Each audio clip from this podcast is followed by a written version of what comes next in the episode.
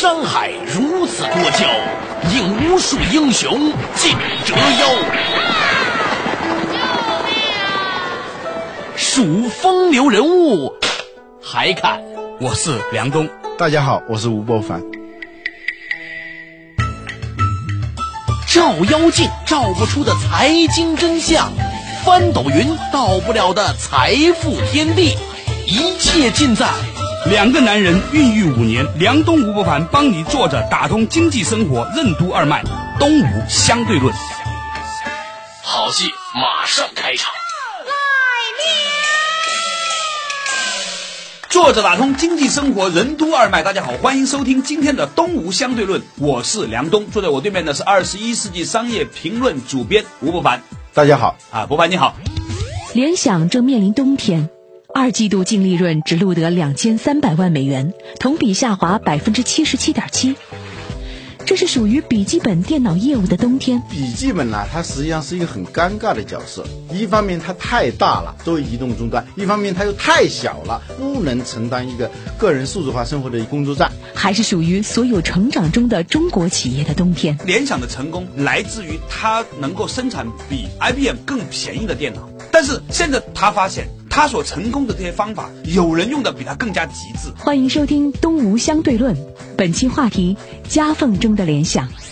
今天呢，我们的话题呢，跟一个我们每一个人都非常熟悉的品牌有关。这个公司的名字呢叫联想，Lenovo 啊，这个公司以前很有很有意思哈。但以前的名字呢叫 Legend Legend 啊，现在叫 Lenovo。那联想集团呢，最近呢发布了它的财报。其实我们并不想去讲讲这个公司，而是因为呢，联想绝对是可以说中国当今企业的一个非常有意思的一个缩影。你想讲任何跟中国企业有关的，你都绕不开联想，是吧？那看到了最近联想集团呢，这个公布了它的财报，第二季度的财报，季内营收呢是四十三点二六亿美元呢。这个数字对大家很多人没有概念，到底四十三亿意味着什么？叫同期去年同期微增百分之零点三七，跟没有涨一样。净利润呢是两千三百万美元啊啊，才两千三百万美元，够不够发这些高管的工资啊？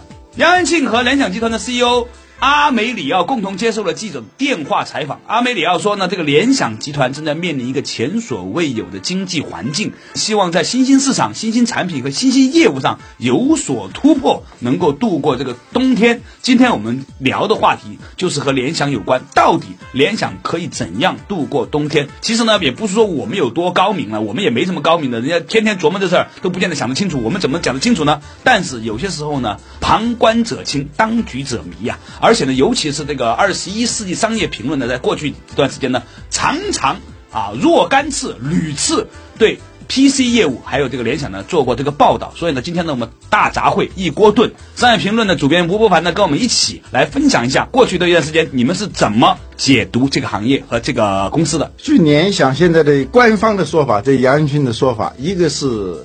现在的这个联想的业绩的下滑，它利润下滑百分之七十七点七，就是百分之七十八，这是非常可怕的数字。对，一个原因呢是由于美国的这个金融危机波及到很多企业啊，它在商用电脑这一块，它的采购下降，所以使它的销售额下降。哎，我觉得这个美国经济危机啊，现在成为一个很热门的借口，做的任何不好都是因为美国人干的不好，是吧？对，其实呢，它还有一个原因就是中国市场。占整个联想的业绩的差不多百分之五十，所谓的大中华地区，就把中国大陆、香港、台湾，它整个大中华地区的业绩占它百分之五十。如果是这一块下降的话，它是导致它实质性的下降。联想在北美的那一块还不是不是很大的，啊，其实呢，你说起这个呢，突然让我想起来了。今天要不是说这个话题呀，我都没有意识到，我已经有足足十五天没有开过我的笔记本电脑了。我梁某人也是有笔记本电脑的人哈，但是为什么没有开呢？我认真想了一下，原来呢，我现在我基本上收邮件都是透过手机收了啊。现在呢，有除了那个 BlackBerry 以外呢，iPhone 啊，还有那个 Nokia 出的一个一七幺啊，等等等等呢，都是可以收邮件的了。而且呢，我现在发现呢，不用去到三 G 时代，基本上来说，现在用手机上网也很快了。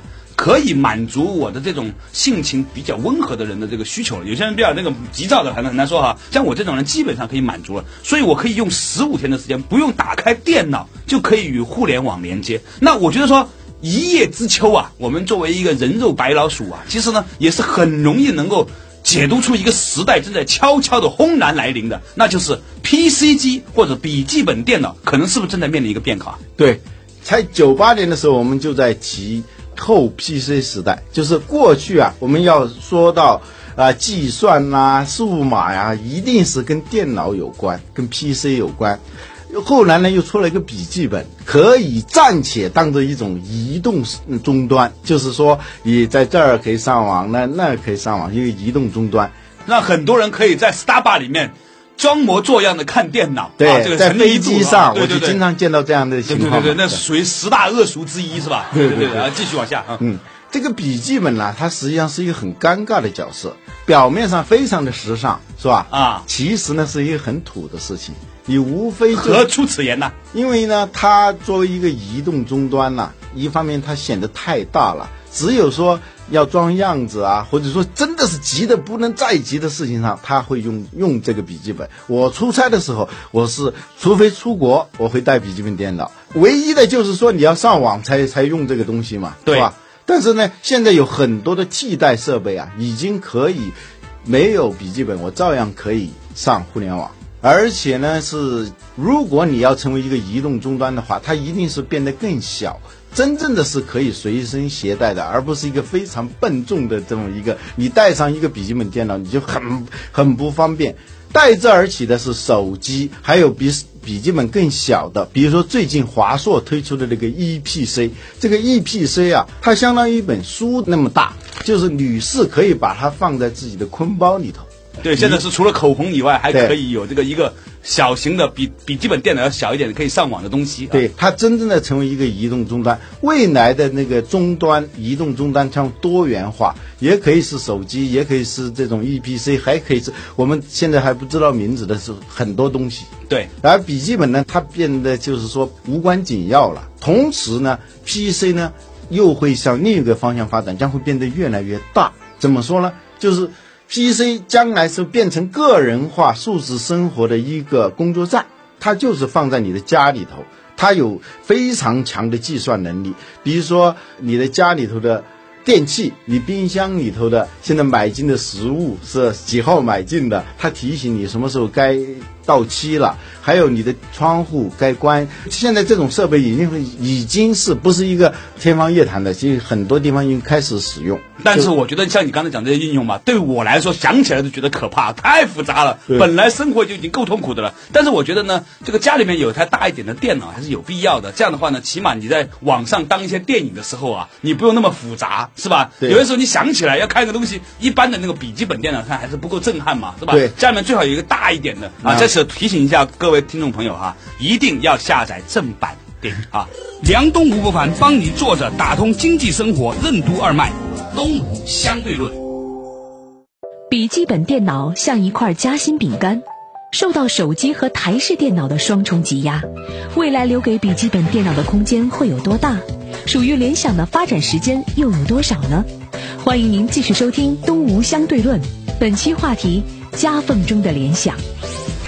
啊，言归正题，我们今天讲的是联想哈。这个老吴，你现在就提到一个话题，就是联想一直以来就是靠它的，尤其是比如它笔记本电脑，是它很重要的一个业务线。是不是联想现在意识到，联想门吧，就不仅仅是联想，还有很多这个生产笔记本电脑的公司，嗯，他们是不是意识到有一个变化正在发生？就是突然你会发现说，笔记本电脑是家里面最多余的其中一样东西之一。对，过去好像是说是一个一个必不可少的，作为一种身份呐、或者说作为一种用具啊，你生活当中是必不可少的。突然发现有越来越多的设备是可以替代它的，还有有些非常必要的一些功能，它又承担不了。就是比如刚才我们讲的这个，作为家庭的一个总体的数字化生活的解决方案里头一个服务器、一个工作站，它又承担不了。所以我我说这个笔记本，一方面它太大了，作为移动终端；一方面它又太小了，它又不能承担一个个人数字化生活的一个工作站。啊，老吴，你认为现在这样的一种对笔记本市场的这种判断，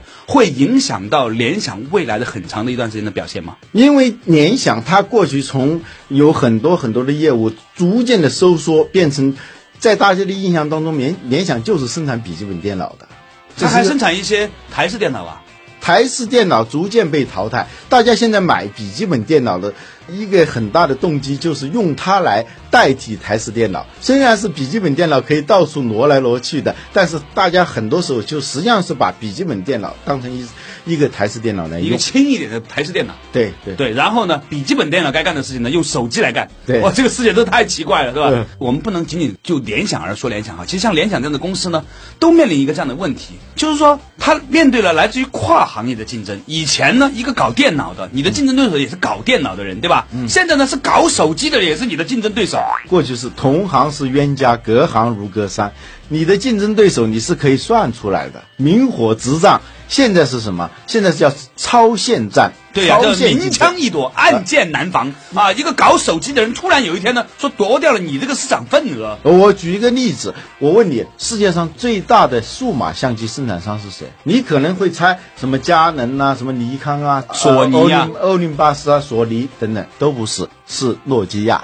最大的数码相机生产商是诺基亚，因为诺基亚每年卖出的有照相和摄像功能的手机的一个数量，已经远远的高出佳能、索尼这些生产传统的数码相机的这些厂商。过去你是想不到说诺基亚会成为佳能的竞争对手。还有三星，三星已经推出七百万到一千一百万像素的这个手机，传统的比如说诺基亚的 N 九五，它有五百万像素，完全可以替代一般的数码相机，所以意味着就诺基亚或者三星多卖出一台一部手机的话，有可能就是像像佳佳能啊索尼就少卖出一台照数码相相机。数码相机。所以呢，这个当数码相机在革掉了柯达这种这个传统胶片相机市场的这个命的时候，嗯后面螳螂捕蝉，黄雀在后啊，后面的这个手机生产厂商又成为你的这个革命力量。对，啊过去你只是在行业内寻找自己，来提防你的行业内的对手，抢你的饭碗。现在是突然冒出来某一个跟你不相关的隔行如隔山的一个一个企业来抢掉你的市场份额。对，在我们今天上半段的时候呢，从联想这个个案里面，其实引发出来了一系列的讨论哈。在广告回来之后，我们的东吴相对论呢，会和大家继续探讨，在这样的一个产业变革当中，其实我们可以发现什么？广告回来之后，继续东吴相对论。欢迎收听《东吴相对论》，本期话题：夹缝中的联想。哎，广告回来之后呢，仍然是坐着打通经济生活任督二脉的东吴相对论，我是梁东，坐在我对面的是二十一世纪商业评论主编吴伯凡。大家好，伯凡，你是不是以后要礼貌性的说，坐在我对面的是泰美科技控股的梁东啊？广告回来之后呢，我们依然聊到跟联想有关的话题啊。刚才在上一部分的时候呢，曾经讲到联想笔记本电脑呢，这个尤其联想公司这个最近发出来的财报显示呢，这个经营业绩呢有所下滑，很多的观念呢都认为有执行力不到啊，有文化冲突啊等等等等。其中一派观点认为呢，是因为笔记本电脑这个行业本身也可能出现了一些问题，比如说。笔记本电脑有可能会变越变越小，最终呢会被手机取代。我们在上一部分的也特别提到说，原来现在手机在某种程度上成为了笔记本电脑的一个掘墓人呐、我觉得这个话题啊，其实一讲起来就是很严肃了。除了隔行如隔山突然出来的另外一个行业的竞争对手之外呢，现在这个全球化的时代啊，真是隔个太平洋，也就跟隔着一个村庄一样，也突然就出来的，说不定哪一天呢、哎，一个巴基斯坦的公司也会成为呢啊，跟那个联想啊或者是什么的有个竞争对手的关系的公司了。对，联想它的现在的主产品是笔记本电脑，台式机这个数量也也也是很有限的。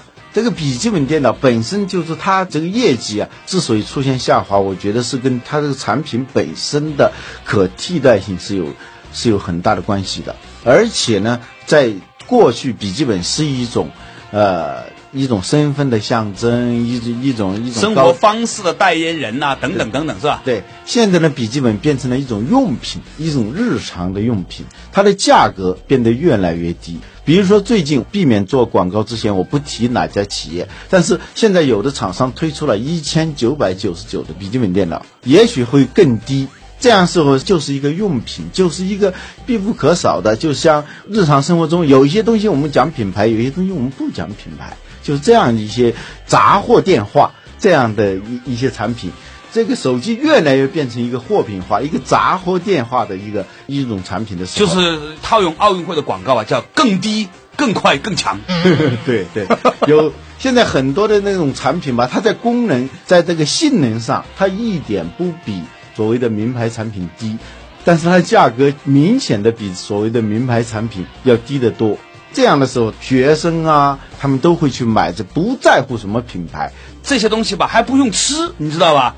你这大不了差一点不用而已。对这就有有一个朋友，他曾经跟我说过一个事情，他说啊，如果街上有一盆水煮鱼低于三十五块钱，你吃都不要吃，因为按照正常合理价格，他不算你一分钱，连油带鱼最少三十五块钱一盆。嗯，那如果三十五块钱以下的话，你就很可怕了，对吧？但是呢，笔记本电脑这种事情啊，它不是这个事儿，是吧？便宜一点，无非是最后烂掉死机而已，对本质生活没有影响。对，就是现在越来越多的那这种所谓山寨和准山寨的这种笔记本出来以后，对联想是一个非常大的冲击。由于出口在下降，大家都说拉不动老外，拉老农是吧？到农村里头去走。但是有些品牌它就是个劣势了，它因为它有个很高的运营成本，它下降的那个额度它不可能很大。但是有一些这样的。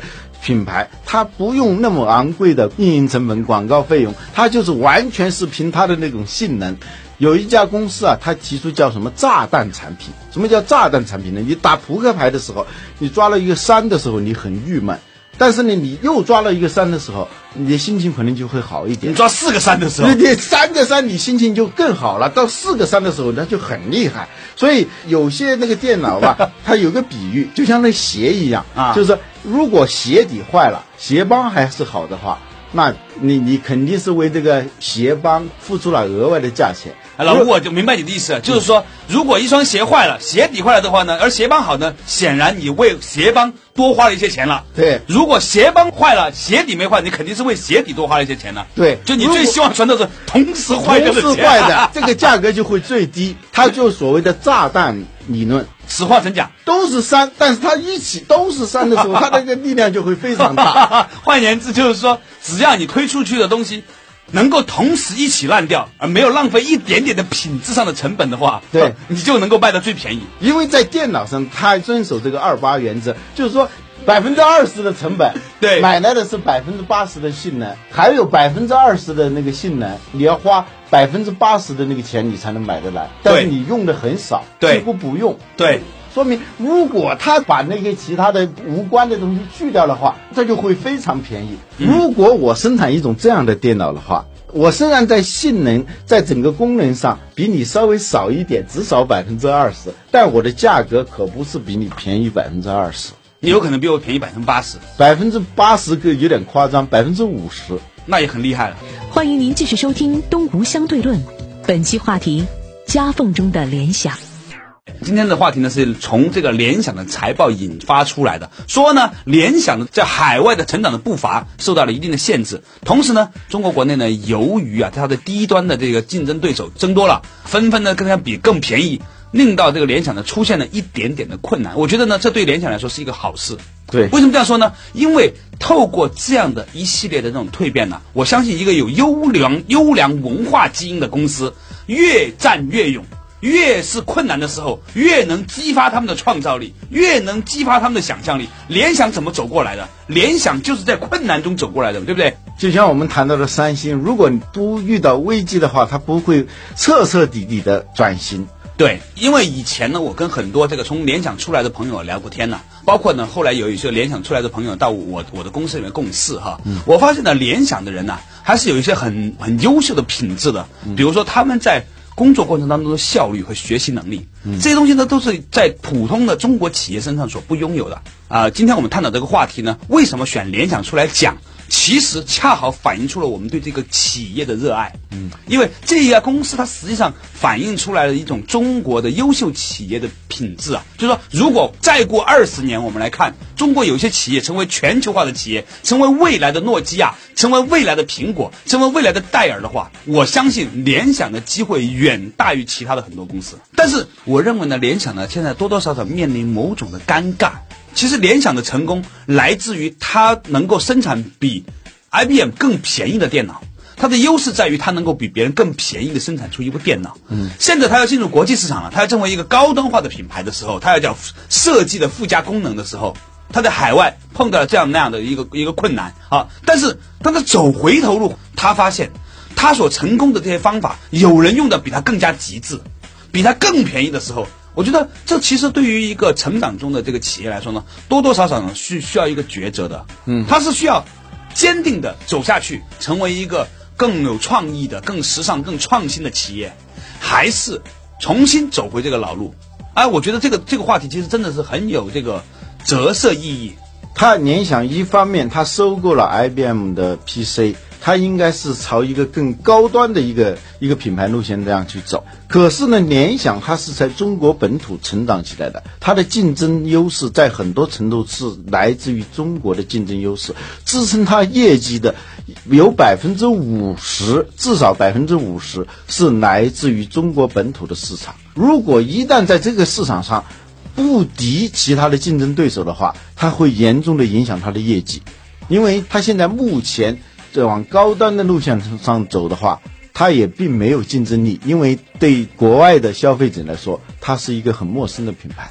那么在国内呢，它如果是想把它往高端走的时候，又把低端如果忘记了的话，作为它业绩支撑的这一块。他又遇到了很大的障碍。我觉得这个时候呢，其实联想应该去研究一下丰田。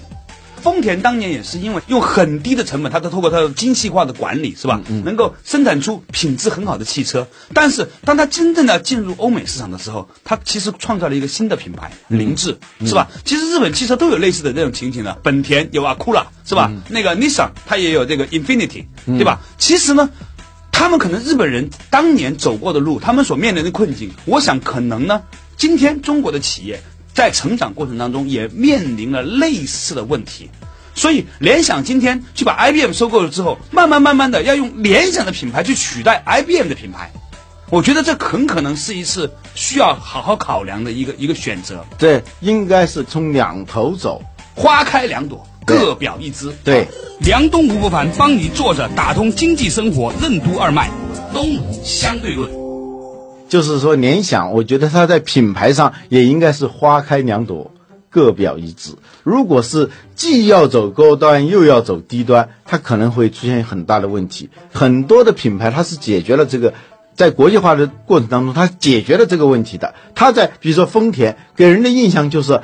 啊，你比较便宜，性价比很高啊，是这样一一种产品。但是呢，如果是在这个这个产品里头，你永远是做一个低端产品的话，你不可能成为一个真正有竞争力的国际化产品。而且一些高端的那些那些产品利润很高，对于它的整个的业绩有很强的支撑的时候，你必须要又开发出高端的产品，但是你又不能够两边牵扯着你，所以你就花开两朵，各表一枝。但是我觉得这个问题不仅仅说它是不是要变成花开两朵，各表一枝的事情，其实这。这个背后啊，还涉及到一系列重要的变化。例如说，企业文化，我们都知道说啊，一个习惯于节约成本的企业，每一分每一毫都在抠缩的企业呢，它很难做出真正的高端品牌出来。为什么这样说？你看沃尔玛，沃尔玛曾经有一段呢，想说我们在这个所谓的便宜的市场上已经几乎垄断的地步了，所以呢，有一段时间沃尔玛想卖奢侈品的服装的，在他的店里面卖奢侈品，很多人就觉得非常奇怪。后来沃尔玛为了能够走这个道路啊，居然还收购了一些奢侈品的服装品牌等等等等，但是最后是事实证明都很难成功，因为这个企业呀，它就有这样的一种气质。所谓品牌，我们把它叫瞬间联想和瞬间认知，它不会说听你解释半天，解释五分钟，解释五十分钟啊，我是干什么的，我是干什么的。它品牌就是一说出来，五秒钟之内一个联想是什么东西。所以呢，今天呢，我们的话题呢，其实慢慢慢慢的从联想的话题呢，就引申出来啊，就看到了中国很多企业面临的问题。我们都知道说，中国企业呢，现在呢，要第一要往产业的高端上去走。尽可能的创造所谓的产品的附加值，令到我们的企业呢不要在低端只是提供廉价的劳动力和廉价的这个呃原材料的基础之上去创造我们的竞争优势啊，这是中国企业面的其中一个问题。第二个问题就是说，当如果我们真的决定要上往上走的时候我们是不是已经准备好了，让我们的企业面临一次新的脱胎换骨，让我们的组织结构，让我们的文化，让我们的这些企业的这个呃领导者考虑问题的重心都产生一次新的变。化，甚至有可能会带来一系列的组织变革。什么叫组织变革？就是说，我们这个管理团队里面得有一些干那种事儿的人出现。那么肯定会有一个非常剧烈的阵痛的过程，因此我觉得联想它是整个中国优秀企业的缩影，它所面临的问题将会成为很多中国企业面临的问题。联想它所提出来的解决方法也注定会成为很多中国企业可以效仿的对象。所以，我们今天把联想拿出来作为评价，其实是代表了我们对联想的一个期望。我们希望联想成为中国优秀企业的永远的最好的榜样。好，非常感谢您收听今天的东吴相对论，我们下周同一时间再见。从生活的视角解读经济现象的玄机，在经济话题的背后探讨生活的真谛。下期同一时间，请继续收听，坐着为你打通经济生活任督二脉的东吴相对论。